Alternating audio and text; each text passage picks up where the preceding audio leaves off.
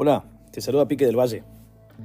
Quiero traerte un mensaje que, me ha estado dando vueltas en base a lo que la palabra de Dios nos ha ido revelando, nos ha ido enseñando, el cual decidí titular Prótesis. Ahora te explico por qué. Hace muchos años tuve la oportunidad, yo trabajo, bueno, trabajaba en la construcción y eh, estuve muy cercano a mi persona, una persona que se dedicaba a hacer el trabajo de electricidad en las diferentes construcciones que teníamos. Cuando yo la conozco, esta persona ya padece lo que te estoy contando. Eh, él me cuenta que tuvo un accidente trabajando con alta tensión, unos cables de alta tensión, sale disparado y queda inconsciente.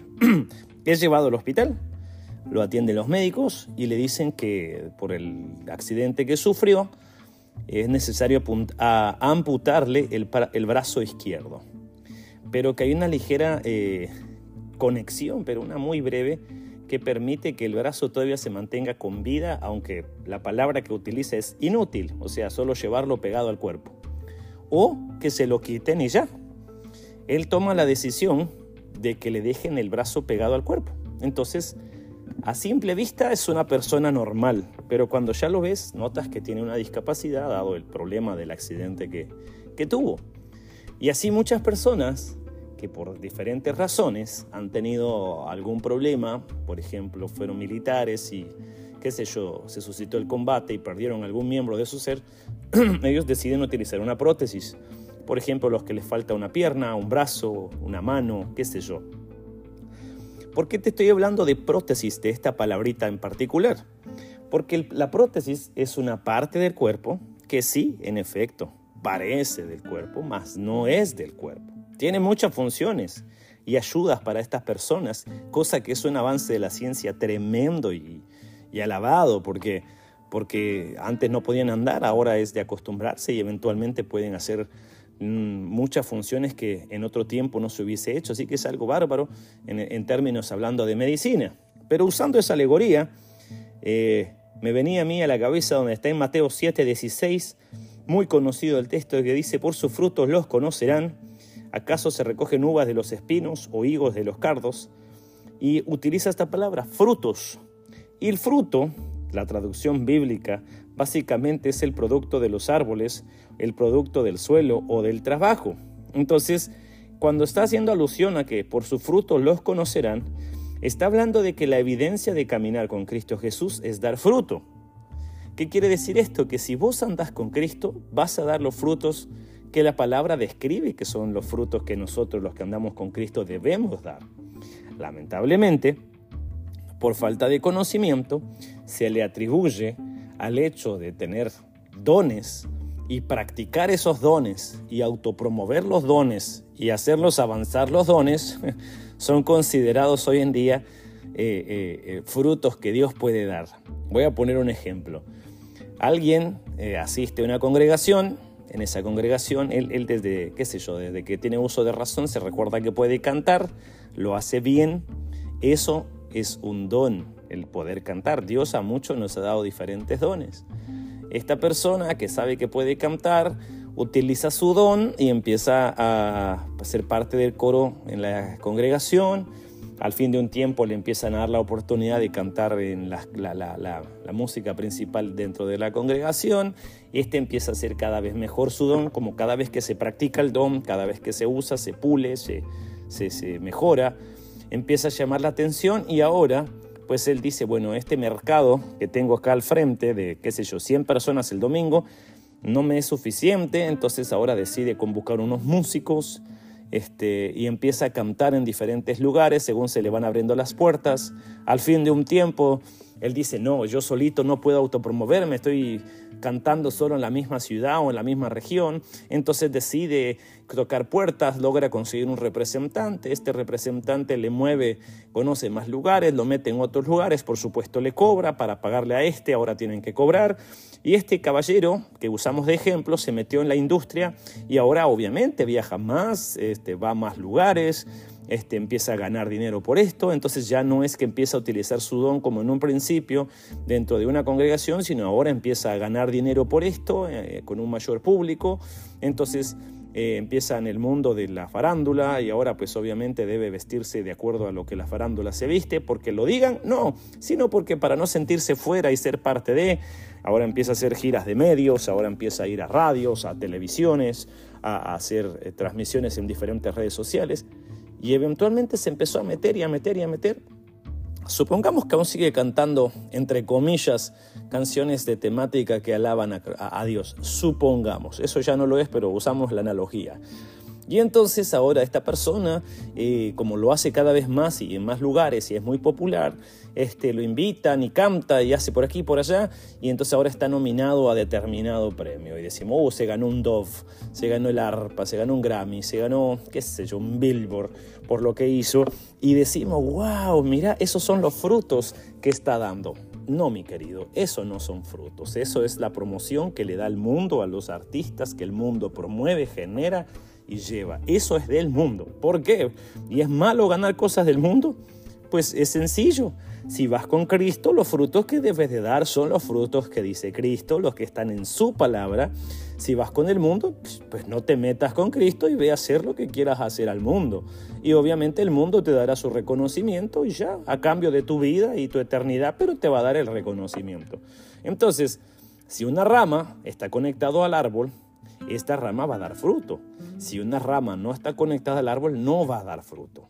Entonces nosotros tenemos que tener claro esto, que si nacimos de nuevo, van a haber frutos, los cuales el Señor va dando. ¿Y cuáles son los frutos? Te pongo uno de ejemplo. Por ejemplo, la santidad. Vamos a ir creciendo en santidad. Esto no es ni más ni menos que la obra del Espíritu Santo sobre la vida de una persona, la cual al, al, esta nacer de nuevo, el Espíritu Santo empieza a hacer eso. Yo sé que al decirte lo que te voy a decir va a ser un shock, pero no me importa. Se tiene la mala costumbre de creer, y costumbre te digo porque la verdad que no tiene mucho tiempo, de retorcer la escritura y de inventarse cualquier cosa, de creer que el Espíritu Santo es una fuerza, como un aura, como una como nube, que entra a los lugares, que es caprichosa, que es, es, es, ridículo pensar esto, pero eso es lo que se cree. Y que algunos pocos portan esa como nube, que le llaman unción y que esa cosa la usan como, no sé, como, como Goku y les manda una Dama y la gente se cae al piso y ya está, y bota gente, y a eso le llamamos el poder de Dios. Eso no es, bíblicamente eso no es poder de Dios, eso es votar gente, manipulación, euforia colectiva, etcétera, etcétera. Si vos lees la Biblia y te vas a dar cuenta, el único registro de gente que temblaba, eh, se caía y se movía eran los endemoniados. No lo digo yo, lo dice la Escritura. Solo hay que leerla para darse cuenta. El asunto es este, el Espíritu Santo lo que tiene es esta parte que a mí me sorprende mucho. y esa parte me, llama mucho la atención porque su, función es que es, es, santo. Eso quiere decir que nos santifica y nos lleva a nosotros literalmente a ser más santos, a crecer en santidad.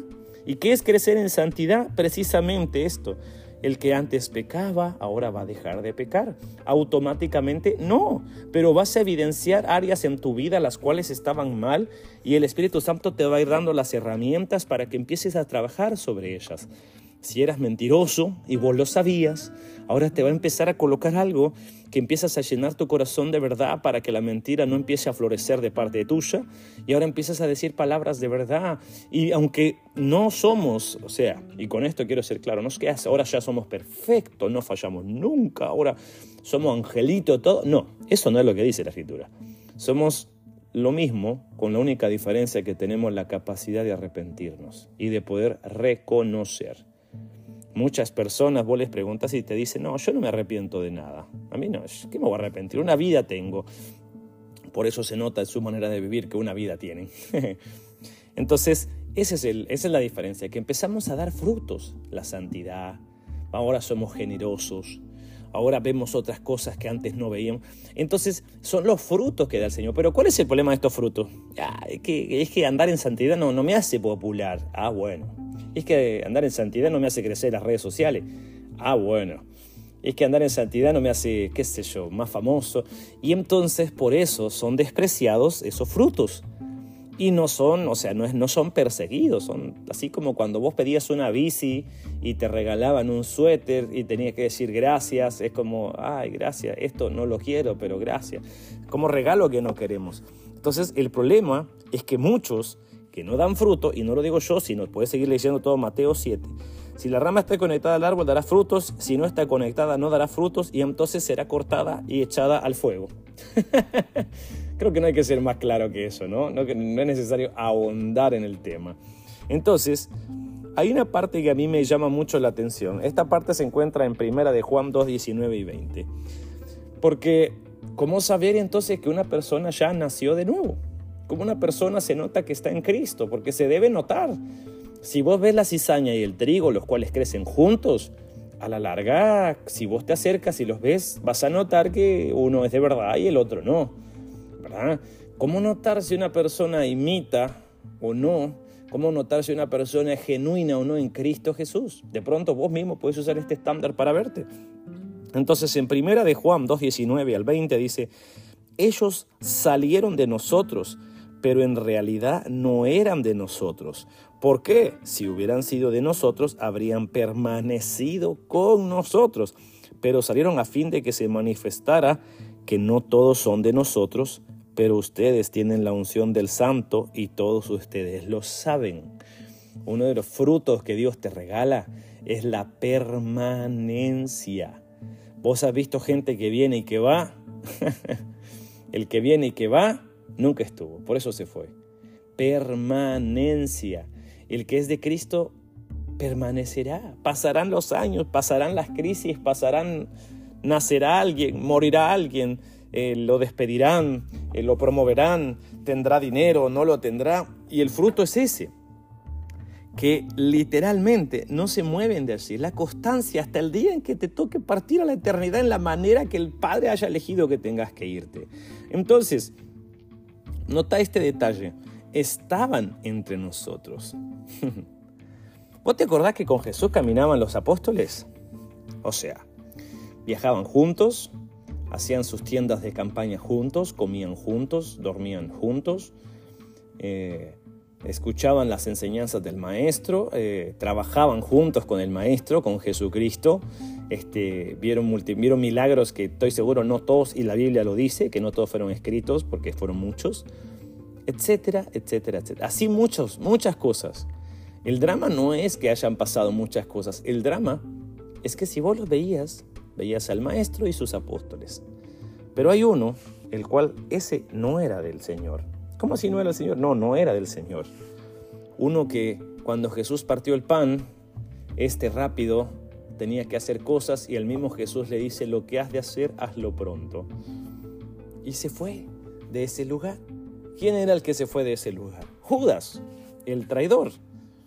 Este caminaba con Jesús, comió con Jesús, viajó con Jesús, escuchó a Jesús, pero nunca fue de Jesús. Parecía así, pero no lo era. Una prótesis. Parecía parte del cuerpo, pero no era del cuerpo. Parecía, pero no. Muchos así en la iglesia. Muchos llegaron a la iglesia porque les gusta alguien. Y como les sigue gustando ese alguien y no han obtenido el cometido, siguen allí. Muchos llegan a la congregación esperando algún día me van a dejar servir. ¿Por qué? Algún día me van a tomar en cuenta. ¿Por qué? ¿Por qué han de tomarte en cuenta? ¿Por qué es más importante tu servicio que el hecho de que permanezcas aprendiendo la palabra domingo a domingo y punto y final. Algún día mi ministerio va a crecer. ¿Por qué? ¿Por qué mejor no decrece y te sientas el domingo y escuchas y eres obediente a la voz del pastor en la iglesia? Algún día me van a invitar a eventos aquí, eventos allá. ¿Te das cuenta entonces que esa, esa ambición torpe y diabólica no proviene del Señor? Porque no vamos a la iglesia para que nos promuevan. Vamos a la iglesia para aprender de Cristo, para darle gloria a Cristo y para compartir con los hermanos porque es una buena costumbre dicha por la Escritura. Y si lo dice la Escritura, vale la pena obedecerlo. No, se nos dice esas frases de pacotilla dichas por, entre comillas, siervos, pero con C, porque no son del Señor. Dicha de veo naciones, se te abren los países y una sarta de mentiras que no son bíblicas, no funciona y hasta retuercen versículos, pídeme y te daré por herencia a las naciones, no entienden lo que dice ese versículo en su totalidad. Frases como eh, yo tengo mejores planes que vosotros, planes de bien, no entienden lo que decía el libro de Jeremías, que no está hablando del bien que es tu bien y de las cosas que vos quieres, sino de lo bien que el Señor le ofreció a ese pueblo en ese determinado momento. Y ese determinado momento, si lees esa parte del texto, es que como no habían sido obedientes a la voz del Señor y estaban creyéndole a falsos profetas, los llevan presos durante muchos años. Entonces muchas veces no entendemos, no entendemos la escritura, la retorcemos y entonces solemos pensar que frutos es la promoción que el mundo nos da. Frutos es lo que el mundo nos ofrece. Frutos es giras, frutos es premios, frutos es dinero. Y no, eso no son frutos. Los frutos que el Señor ofrece son distintos, pero son frutos, es producto del trabajo, es esfuerzo. Gente utiliza muletilla que dice, hermano, que la carne es débil. Tu abuela la carne es débil. Vos y tu vida de oración y comunión con el Señor es débil. Vos no te metés lo suficientemente a orar y a leer la Escritura para poder bombardear esa área de pecado que vos tenés. Es cierto, es fácil pecar, todo el mundo, todo el mundo apunta para pecar, claro que sí. Pero te pongo un ejemplo muy sencillo. Si vos sabés que en ese lugar sos tentado, ¿para qué vas a ese lugar? ¿Para qué te expones? ¿Sí? Si supongamos vos, vos, sos fanático del fútbol y sabés que en la cancha vos vas a gritar, te vas a enojar, vas a ofender, vas a estar sobretentado. ¿Para qué ir? Entonces, ¿qué? ¿Me voy a volver un monje misionero, ermitaño en algún parque allá lejano? No estoy hablando de eso. Pero vos podés controlarte. Si sabés que ver televisión te va a llevar a pecar, por amor a Dios, deja de verla. Si esas amistades, y entre comillas amistades, te llevan a pecar, entonces no son tus amigos, alejate de ello. ¿Sí? Es que si la música que escuchás lleva a deprimirte y vaya si no hacemos esto. Terminaste con la novia, el novio, ¿y qué haces?